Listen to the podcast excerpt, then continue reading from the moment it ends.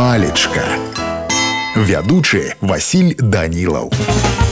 Прывітанне ўсім. Цябры сёння з вами дазнаемся што такое лёха. Першапачаткова можна падумаць што гэта імя мужчыны але ж гэта не зусім так.